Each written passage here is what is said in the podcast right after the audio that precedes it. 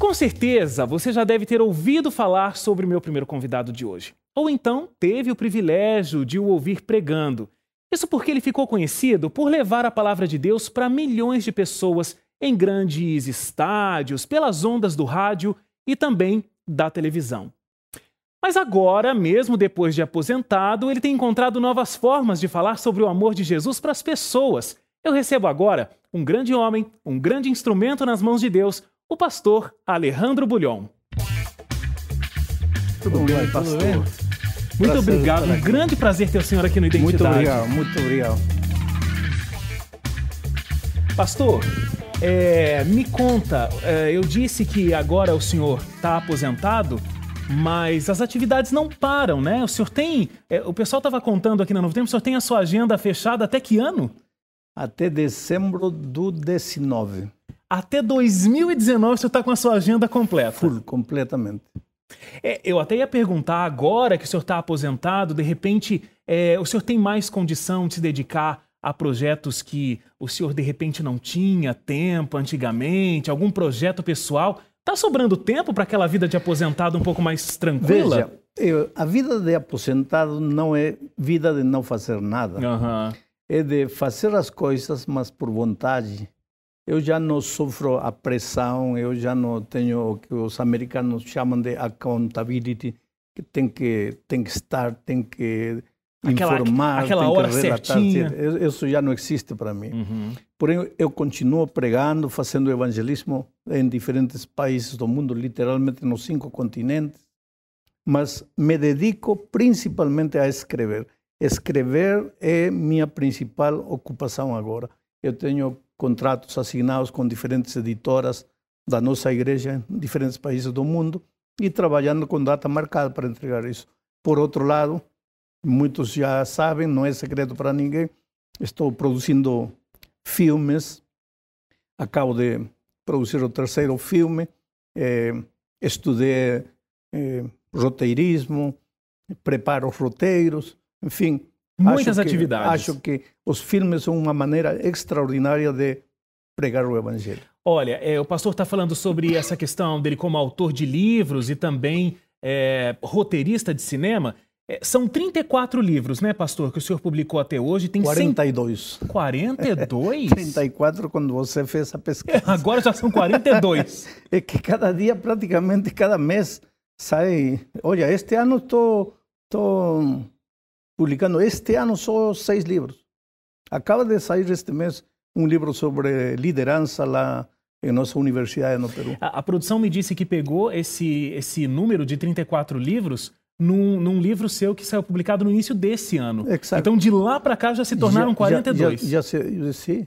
É assim. É, agora aposentado, meu trabalho principal é produzir, produzir. Mas, pastor, produzir. tem que ter um fôlego muito grande, mesmo aposentado, para escrever essa quantidade. Tem que ter um fôlego muito grande, uma disciplina muito Escuta, grande, né? Quando eu tinha 12 anos, meu pai me deu um dia um trabalho e quando ele veio me cobrar, falei, pai, me perdoe, mas eh, o tempo não deu. Ele disse assim, filho, coloca uma coisa na sua cabeça: o tempo somente vai dar para aquilo que você achar que é prioritário. Então, para mim, escrever é prioritário. Eu não vou durar para sempre. A morte está tá perto de mim já. Eu, eu sou consciente disso. Imagina, pastor. Não, essa é a realidade. Está mais perto de mim que de você. Mas então o que acontece? Eu quero deixar para a igreja um legado. Eu não falarei mais ao vivo, mas meus livros continuarão falando, falando, falando para a igreja. Então, eu, eu tenho dedicado meu ministério agora a escrever. É, falando então sobre os livros, são 42, número exato aqui do Pastor Bilhão. Vamos ver se eu não erro o número de filmes aqui. Olha, é, o senhor então se tornou roteirista de filmes, como o senhor colocou. Em 2010 lançou o filme A Janela, 2012 O Retorno e 2015 Marcados para Morrer. Exato. É isso. Que é um filme inédito ainda que ninguém viu, é, mas a dona dos direitos autorais é a divisão sul-americana. Uhum. Ela está montando um esquema para a distribuição do filme agora a partir do mês de novembro, tenho a impressão. O senhor acha que essa é uma forma é, que a igreja de repente não explorou muito ainda, mas é uma grande forma de, uma grande possibilidade de evangelização, de falar do amor de Deus através de filmes? Veja, os melhores instrumentos para transmitir mensagens não é sermão, dissertação, exposição, discurso. Não? Isso porque Filmes... a gente está falando com a pessoa que acho que mais pregou Sim, aí por esse mas Brasil. Não, né? Mas não é. filmes e novelas. Novelas e filmes. Você pode ver emissoras grandes deste país, Sim. são os maiores púlpitos do espiritismo, são os maiores púlpitos do homossexualismo. Não, não, não, não pregam sermão, não dão dissertação, não dão discurso, apenas novela e filme, filme e novela, e estão conseguindo o que querem. Nós podemos usar os mesmos instrumentos para colocar a mensagem eh, bíblica na cabeça, no coração e na mente das pessoas. E a gente está falando com um profissional no assunto, né? O senhor fez o, o curso para se tornar um roteirista.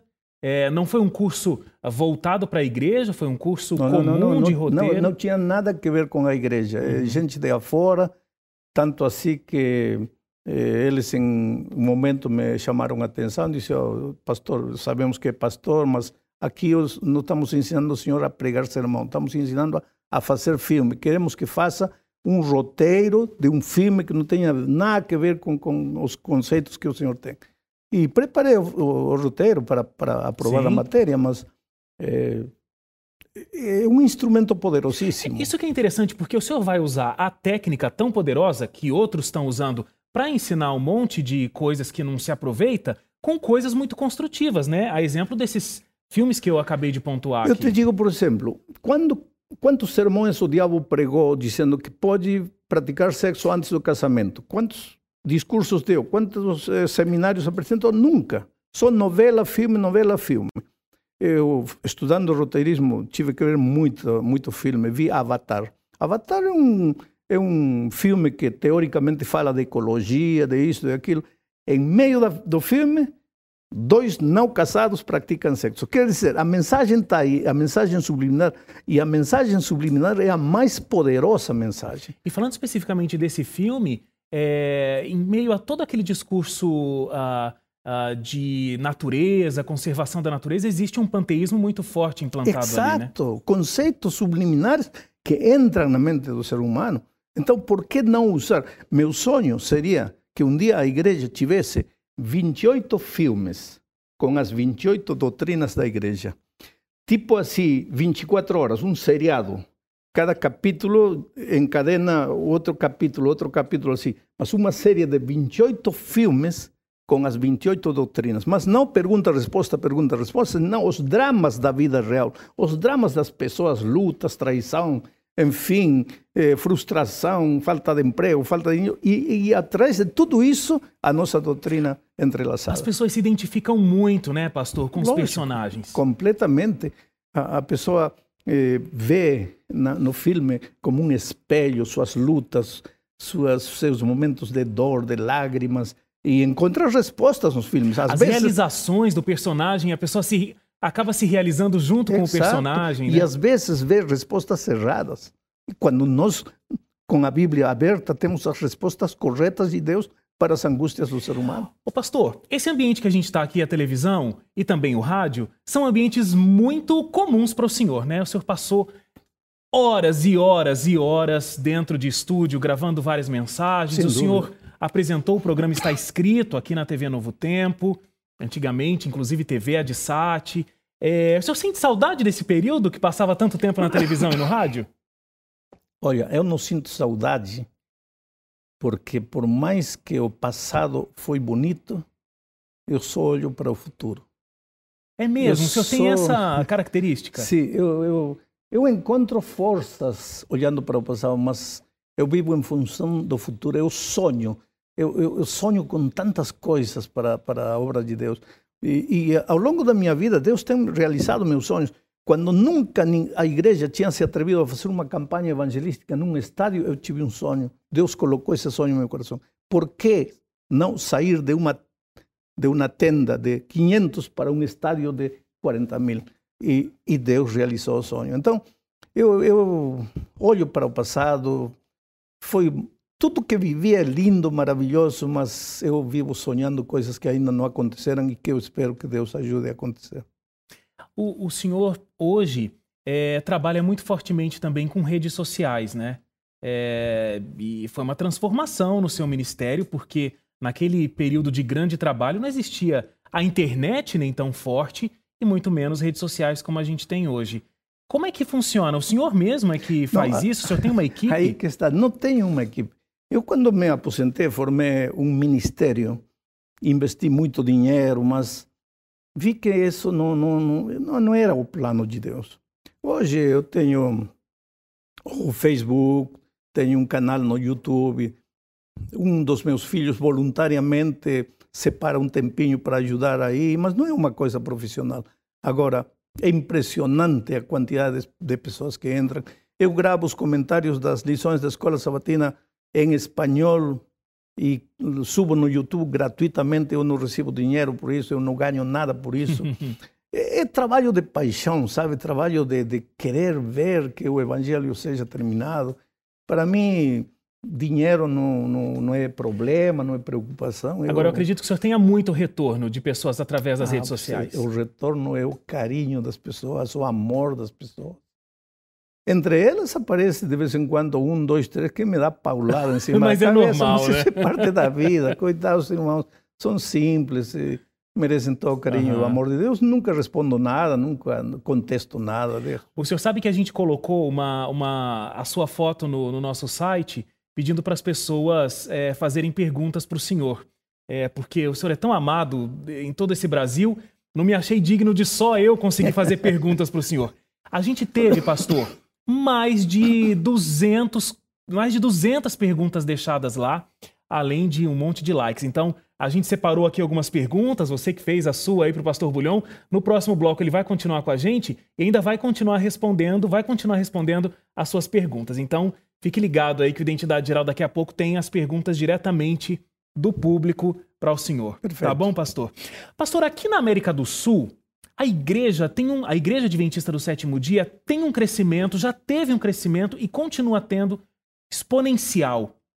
Por que o senhor acha que isso acontece? O senhor que lidou com os membros dessa igreja de uma forma tão próxima e continua lidando até hoje. É uma característica do povo sul-americano, do povo brasileiro, aceitar essa mensagem? Ou a igreja tem estratégias diferentes aqui na América do Sul? Qual é o segredo desse resultado? Olha, essa pergunta é um, talvez a melhor pergunta que você fez é, para mim. Todas são boas, mas esta. Os líderes da igreja neste continente, começando desde os líderes em Brasília, pelas uniões, as regi regiões diferentes do Brasil, têm uma visão correta da missão da igreja. Nossos administradores não administram apenas uma estrutura, administram a missão que Deus deixou para a sua igreja. Resultado, é um povo missionário, é um povo que sabe que tem que cumprir a missão, uhum. é um povo que se move, um povo que busca, procura pessoas, as traz para Jesus.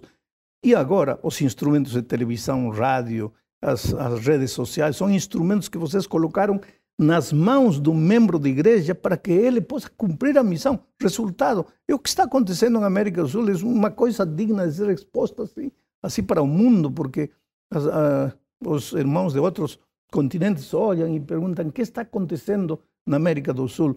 E por aí, muitas vezes, alguém tem dito, não, porque em América do Sul dá um grito e todo mundo já vem. Não é assim, não. Há trabalho, há um conceito correto da missão. Parabéns aos líderes por isso. E pois que Deus abençoe a igreja para que continue crescendo como A gente vê a, a, experiência de outros continentes onde o secularismo toma muita conta e a igreja acaba não conseguindo crescer tanto. Então, o senhor acha que essa forma de administração da igreja na América do Sul acaba conseguindo blindar a gente um pouco para que essas influências de outros continentes não cheguem até aqui? É, é impossível que a influência do ambiente em que vivemos, o secularismo, o mundanismo, a o pós-modernismo e essas coisas, é impossível que não tentem entrar na igreja. Mas, como você disse, o, a, o povo nosso está tão ocupado na missão que não tem tempo para se perder com conceitos, com filosofias eh, banais, estão mais preocupados em trabalhar e apressar a vinda de Cristo. Pastor, olha, o Almir Pedro de Miranda, ele é de Cuiabá, no Mato Grosso do Sul, ele quer fazer um retorno aí para o início de tudo. Ele quer saber como é que foi o seu chamado para o ministério, como é que o senhor sentiu o desejo de se tornar um pastor. Olha, Eu, desde que percebi que a vida era vida, que o mundo era mundo, já tinha convicção de que eu seria pastor ou não seria nada na vida. Para mim, o ministério não foi uma opção, foi o único caminho que eu tinha. O senhor nunca pensou numa outra profissão? Eu jamais duvidei de que eu vim a este mundo com um plano divino. Eu acho que Deus me chamou desde o ventre de minha mãe. Eu sabia para que vim ao mundo e, e, tanto assim que, volto a repetir, estou aposentado e continuo pregando com a mesma força, com a mesma paixão. É verdade. Por quê? Porque eu, vi, eu, vi, eu vim a este mundo para isso e estou cumprindo a minha missão. Pastor, olha, o senhor sempre viajou muito. Uh, o Alan Franco de Lima, ele é de São Paulo, ele pergunta o seguinte: teve algo uh, mais inusitado que aconteceu durante seu ministério, em viagens, alguma coisa muito surpreendente? Muitas. Se eu me, me ponho a, falar aqui, não vou terminar. Mas um dia eu estava saindo aqui da Praça da Árvore, em São Paulo, da pregação, e no primeiro semáforo aparece um tipo com um revólver. Eh, me disse: abre, abre, abre a porta, abre. Abri porque. Uma arma apontada? Um tiro, entrou, me colocou a arma aqui no peito e disse: vai, vai, vai. E eu falei, olha, eu sou pastor, eu não tenho dinheiro, mas tudo que tenho você pode levar, se quiser o carro pode levar, mas não me, não me faça mal. Não, me disse, eu sei que você é pastor, eu não quero, eu não vou te roubar nada, eu vou te matar. Falei, mas por quê? O que, que eu fiz? Você acabou com o meu casamento. Falei, mas como acabei com o teu casamento? Resultado, a esposa dele se converteu, estava se convertendo, estava vindo para a igreja, e pois, coitada, ela com os novos conceitos bíblicos, foi lá, quis impor a seu marido, não come mais porco, não faz isto e aquilo. E, e o casamento começou a entrar em colapso, em crise. Então ele chegou a uma conclusão: o pastor dessa igreja está destruindo o meu casamento. Essa noite foi lá para matar o pastor e quem estava pregando era eu. E estava agora querendo me matar. A história é longa, não, não vou mas, te não, mas como toda. é que o senhor sobreviveu dessa? A gente precisa saber. pois Deus é Deus, não? Eu, eu eu conto cada história. O senhor fez um apelo pro, pro cara que estava armado. Hoje, e nem ele resistiu ao seu apelo. Hoje ele é membro da igreja. Hoje ele é membro da igreja. É, a história é comprida, o tempo curto aqui não, não dá para contar O que detalhes. é o talento de uma pessoa? Encontra alguém com uma arma apontada para matar e o senhor consegue fazer um apelo e ele aceita. Pois é. Porque, no fundo, ele era um homem vazio, um homem sincero, um homem honesto, Estava desesperado porque o casamento claro. estava estava entrando em colapso por causa da igreja, na opinião dele. Mas quando ele começou a entender, eu fiz uma oração com ele, ele se acalmou. Hoje é membro da igreja. Tem até uma pergunta sobre casamento aqui também. É... A gente recebeu diversas perguntas relacionadas a casamento, na verdade. A gente nem colocou o nome de ninguém porque foram muitas. O senhor deve ter aconselhado muitas pessoas, deve ter aconselhado muito casais durante toda a vida do senhor. Durante esse período, por conta de acabar sendo um exemplo, porque quem aconselha acaba se tornando um exemplo, as pessoas tinham uma, uma impressão de que de repente o seu casamento era perfeito, elas tinham essa visão, essa imagem de que o seu casamento era perfeito, e o senhor sentia até de repente uma, uma pressão, uma coisa, meu casamento tem que ser é, de ouro, meu casamento tem que ser perfeito para servir como exemplo para outras pessoas. Bom, eu, eu falo para quem está me ouvindo, não existe casamento perfeito. Não existe casamento que não tenha problemas, que não tenha dificuldades. Não existe isso.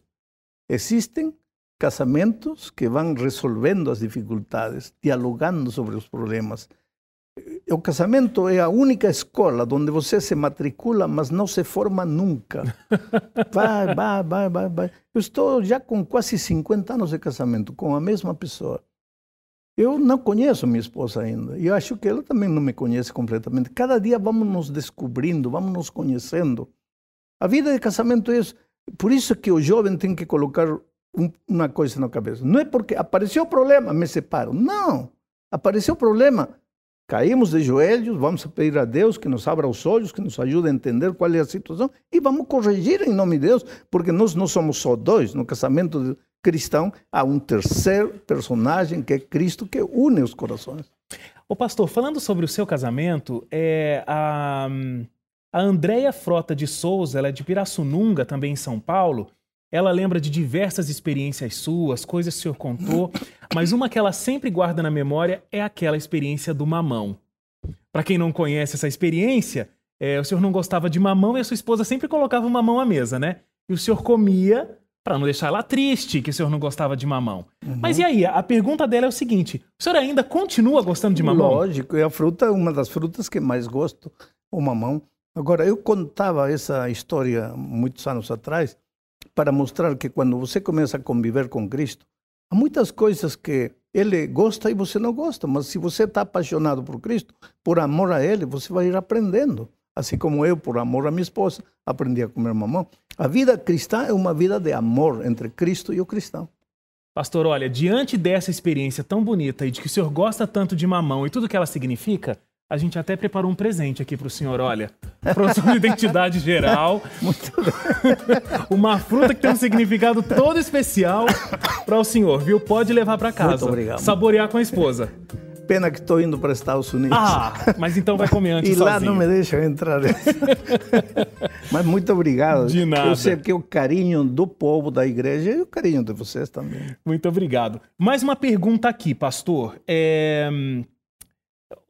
A gente tem é, muita audiência da Angola aqui na, na TV Novo Tempo, né? Na África. E um rapaz angolano contou pra gente que ainda quando era criança, ele conseguiu furar a segurança de um grande evento onde o senhor estava, simplesmente para tocar na sua mão, chegar perto do senhor. É... E durante todo o seu ministério, muitas pessoas tiveram essa mesma vontade de chegar perto, tirar uma foto. Naquela época ainda não tinha selfie, mas pedir um autógrafo na Bíblia, né? E, e tudo isso. A, a nossa pergunta: o senhor acha que essa forma das pessoas quererem um contato tão próximo com o Senhor, ter um carinho tão próximo uh, pelo Senhor, que é instrumento de Deus para trazer uma mensagem, uh, é uma coisa saudável? Ou às vezes as pessoas ficam mais ligadas com o instrumento do que propriamente com a mensagem? Bom, tem muitos aspectos este assunto. Eu estive em Angola, 80 mil pessoas enchiam o estádio todas Muita as noites. Gente. Ele deve estar falando disso. Agora, se eu me parar na porta com 80 mil pessoas querendo autógrafo, imagina o que vai acontecer. Já aconteceram situações desagradáveis em um país. Os, os, os irmãos levantaram o, o, carro e viraram o carro, literalmente, provocam acidentes. Quando eu estou em Brasília, os raros sábados que estou em Brasília, eu vou visitar e pregar nesses grupinhos de 20, 25, 30 irmãos. Eu fico na porta, abraço todos eles, me tiro foto com eles. Mas são 40, 50. Agora, não, não esperem que eu faça isso num estádio de 20 mil pessoas, porque como digo, já, já aconteceram até acidentes. Agora, tem uma coisa. Nós, vemos, nós, nós vivimos na época da celebridade. O pastor não é celebridade. Eu sei que os, os, jovens às vezes confundem. Outro dia, vou te contar uma história. Um colega me escreveu e disse: Olha, minha filha está fora da igreja, não quer saber nada de Jesus, nada, nada da igreja, nada, mas ama você. E quando soube que você ia vir, ela foi à igreja, depois de muito tempo. Quando você pregou, você fez o apelo, ela se levantou e foi à frente. Ele me disse assim: Eu chorei quando vi minha filha, filha se levantando. Foi à frente, meteu a mão no bolso, tirou a câmera fotográfica, tirou uma foto e retornou. Então, eu, ao longo do meu ministério, tenho evitado incentivar essa atração da pessoa ao ser humano, a Bulhão, Alejandro Bulhão. Eu, quando termino de pregar, gostaria que as pessoas Voltem para casa pensando: esta noite me encontrei com Jesus. Olvidem-se do ser humano. Alguns não compreendem, e eu aceito que não, não compreendam. Alguns julgam, criticam, mas é um caminho que eu escolhi, e este é o caminho com o qual Deus tem me abençoado até aqui, e vou continuar assim até o fim. Muito bem, muito bom. Pastor, é, vamos responder mais uma pergunta aqui. A Simone Cristina uh, Kluger, de Registro, São Paulo. Qual é a maior dificuldade que o senhor enfrentou é, em todo o seu ministério? O senhor consegue lembrar de uma? Ou da grande dificuldade? Eu sempre digo que a maior dificuldade que eu tenho é fazer entender o ser humano que Deus o ama. Porque quando o ser humano pensa no amor de Deus, pensa imediatamente no seu na sua conduta, no seu comportamento. E aí ele diz: Não, a mim Deus não pode me amar. Por quê? Porque sou mau. Como convencer o ser humano de que Deus te ama, não porque você é bom ou mal, Deus te ama porque Deus é amor. E, e, o amor de Deus nunca vai acabar, porque o dia que Deus, que seu amor acabar, acaba Deus, porque Deus é amor. Eu acho que essa tem sido a maior dificuldade que eu tenho enfrentado. Agora, como Paulo, eu posso dizer, eu tenho tido eu tenho enfrentado perigos no mar, perigos no ar, perigos na terra, perigos na selva, na cidade, por todo lado, não? cumprindo o ministério. É, tem até uma pergunta aqui, eu não consegui localizar agora, daqui a pouco eu acho quem fez.